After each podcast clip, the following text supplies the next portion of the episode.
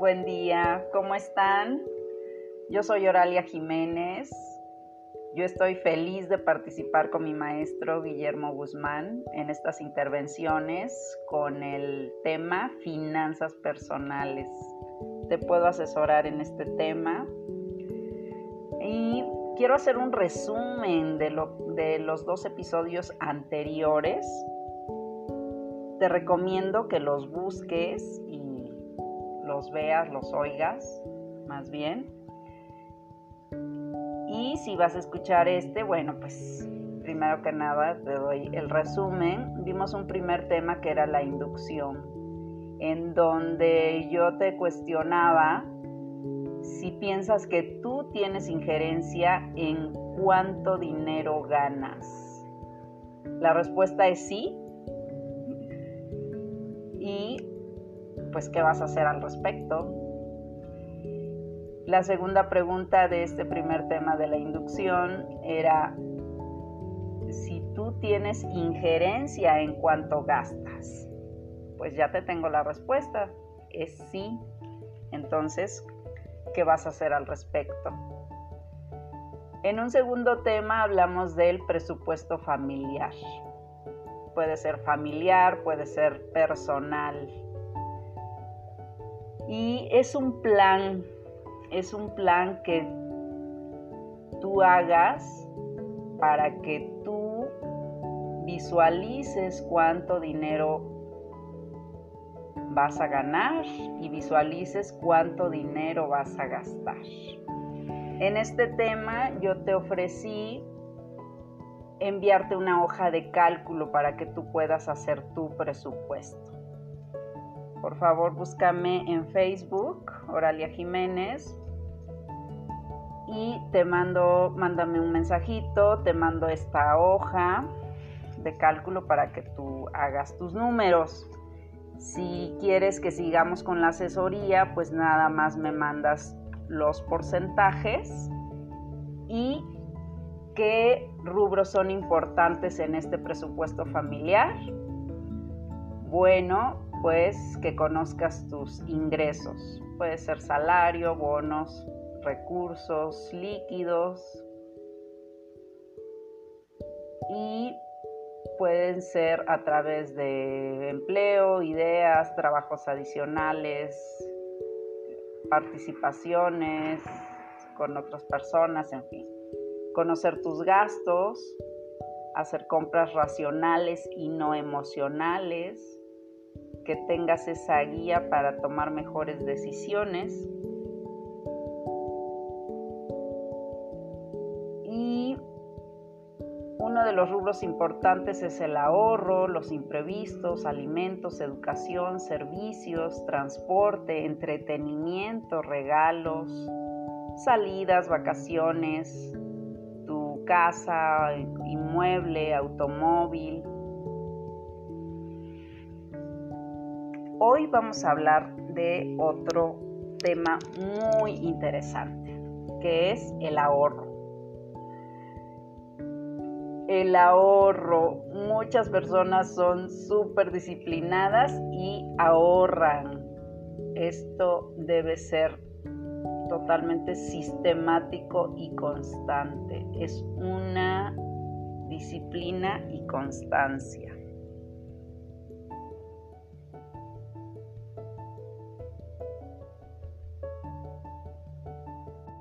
A grosso modo, ¿qué se supone que es el ahorro? Pues se supone que el ahorro es lo que queda de que tú a tus ingresos le restes tus gastos. Y aquí es donde empieza una duda pertinaz, ¿no? Porque todo mundo o la gran mayoría de las personas podemos decir en algún momento dado, es que no me sobra dinero, es que ni siquiera me alcanza para lo que tengo que, consumir o gastar, es que cuando tengo mi ingreso en la mano, ya tengo que estarlo dando a todo lo que debo o en fin, ¿no? Entonces, ahorrar es prioritario.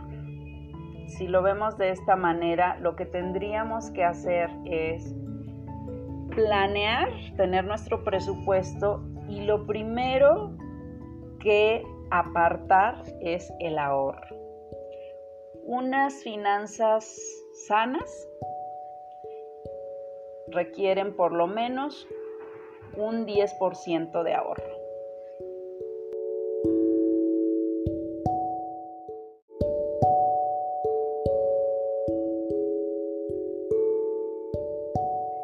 Entonces, ¿quién podría ayudarnos a tener unas finanzas sanas?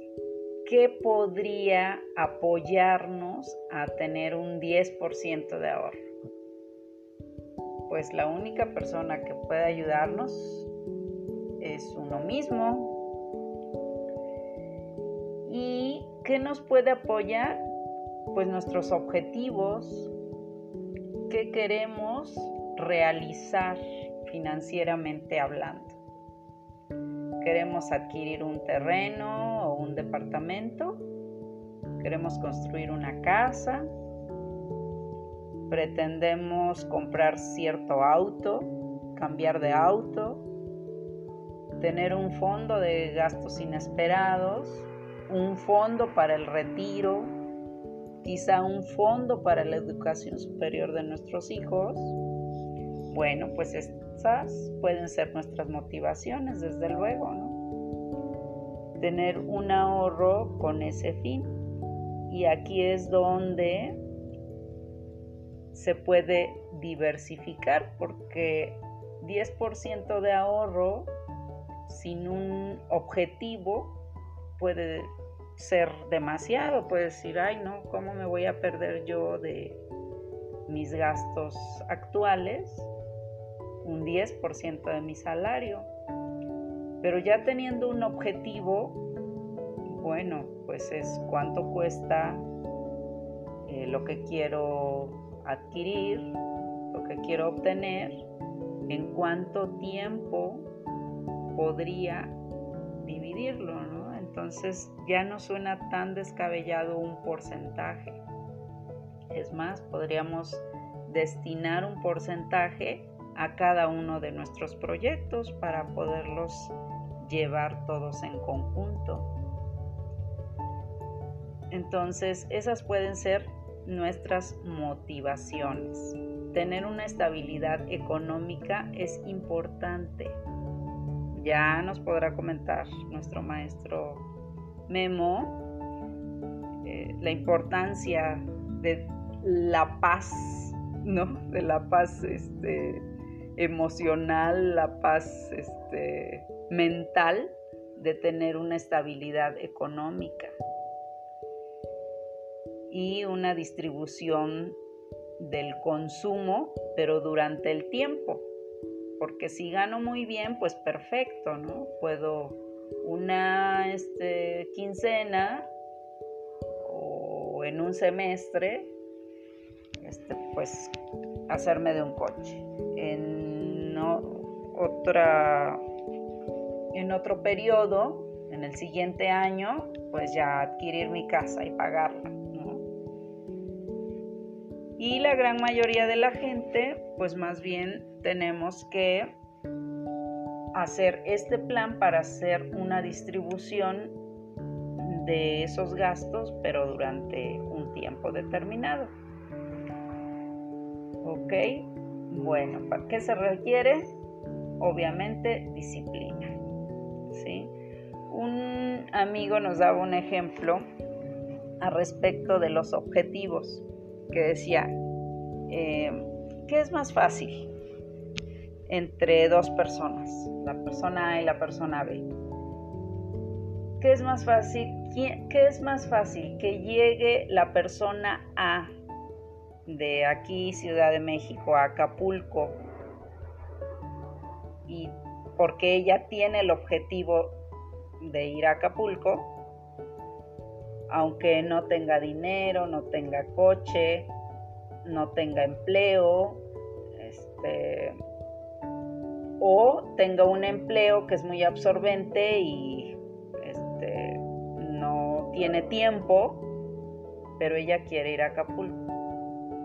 Será más fácil que esta persona llegue a Acapulco a una persona B que no, no quiere ir a Acapulco. O sea, no, nunca ha expresado que quiere ir a Acapulco. Es más, no le gusta el mar, no le gusta el calor, no le gustan los mosquitos, no sé. Pero esa persona gana bien, tiene tiempo, tiene coche, este, o tiene para el avión. ¿Cuál de las dos personas sería más fácil que llegar a Acapulco? Pues la que tiene el objetivo de ir a Acapulco, no importando lo que requiera hacer para cumplir ese objetivo. Entonces, con esto en mente, tendríamos que hacernos objetivos y hacer nuestras planeaciones. Tener la disciplina del ahorro. Los objetivos, las metas son un motivador importantísimo. Las metas deben tener características como son ser medibles, ser cuantificables y ser alcanzables.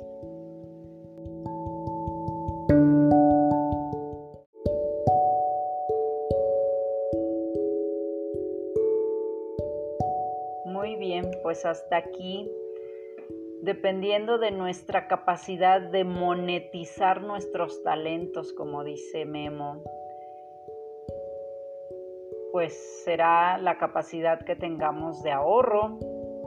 Y también dependiendo de nuestra disciplina, también dependiendo de la motivación que nos dan nuestros objetivos y nuestras metas, bueno, pues será nuestro nuestro ahorro, lo que, lo que podemos ahorrar, lo que vamos a ahorrar, nuestra capacidad de ahorro.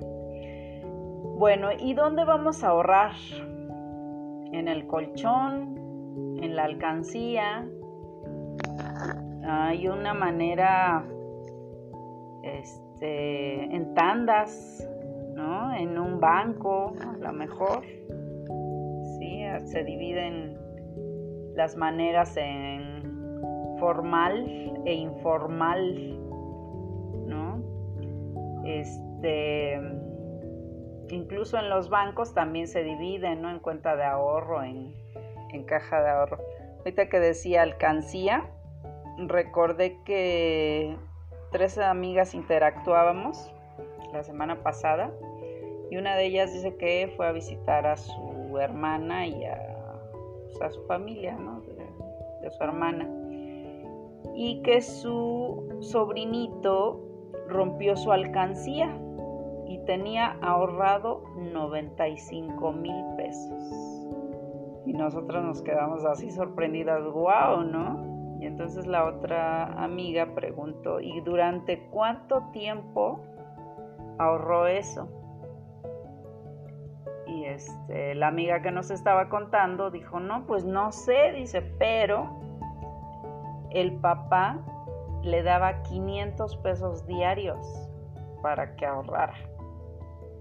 Y el niño, no, no sé qué edad tiene, la verdad, este, le preguntaron, bueno, pues es que no te gastaste nada de lo que tu papá te daba y todo lo ahorrabas. Y dijo, no, pues nada más me gasté mil pesos. ¿En qué? No sé, ni este, ni nada, pero que nada más se había gastado mil pesos de todo lo que el papá le había dado.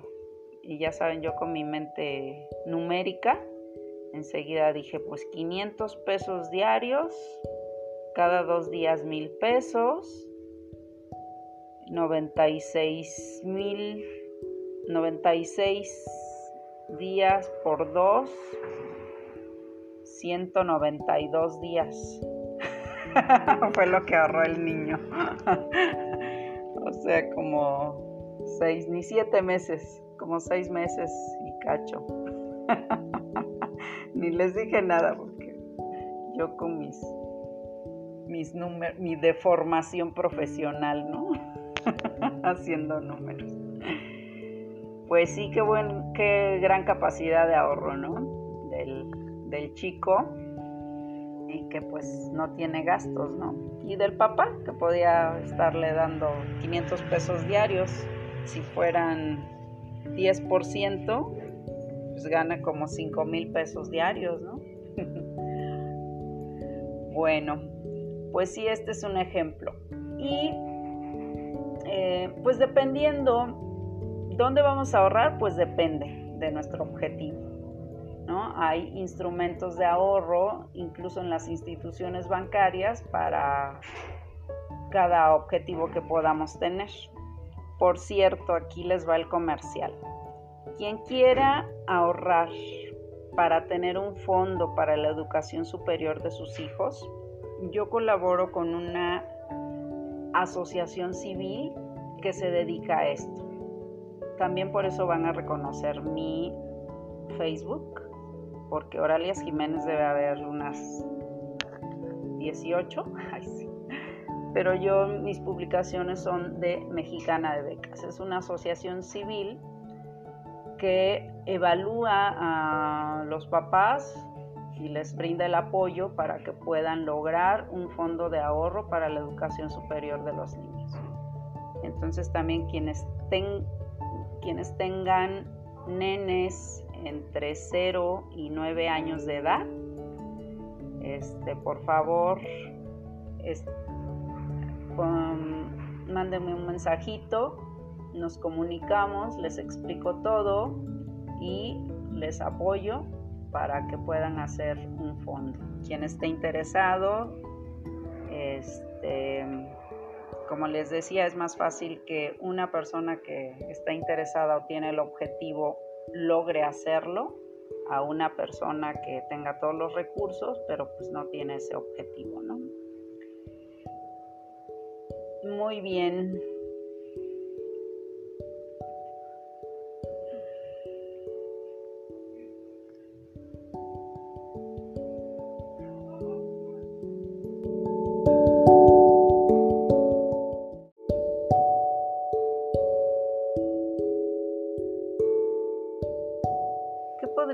Recomendar? Pues miren, es muy variado, ¿no? Alguien que percibe ingresos en efectivo diariamente y que me dice, no, sí, en mi casa, en mi colchón o en mi alcancía es muy seguro, o con mis amigas hacemos una tanda y es súper seguro, yo no estaría en contra, o sea, esa es la forma en que pueden ahorrar, bueno, pues está perfecto, ¿no? O alguien que es un empleado y que recibe sus ingresos en una tarjeta de débito, bueno, pues es más fácil, ¿no? Que dice, bueno, incluso, ¿no? El cajero se da cuenta que tengo ahí mi, este, mi saldo, que siempre tengo saldo, hasta me ofrece hacer una inversión, ¿no? En la misma institución bancaria con tales facilidades, con disposición diaria. Obviamente ese ya es otro tema, es el tema de inversión, que sí lo vamos a abordar. Este, una persona precisamente platicando del fondo de ahorro para la educación superior de los niños me decía, no, pues es que yo prefiero ahorrar eh, más bien invertir en un bien inmueble que sé que se va a ir revaluando a, través del tiempo y cuando mi hijo tenga 18 años, yo ya lo puedo vender y mm, la tasa de interés que me pudo haber brindado una institución bancaria mm, va a quedar abajo de lo que se puede revaluar un bien pues perfecto, ¿no? Para esa persona y por su capacidad de ahorro y por este, sus conocimientos en el mercado inmobiliario, bueno,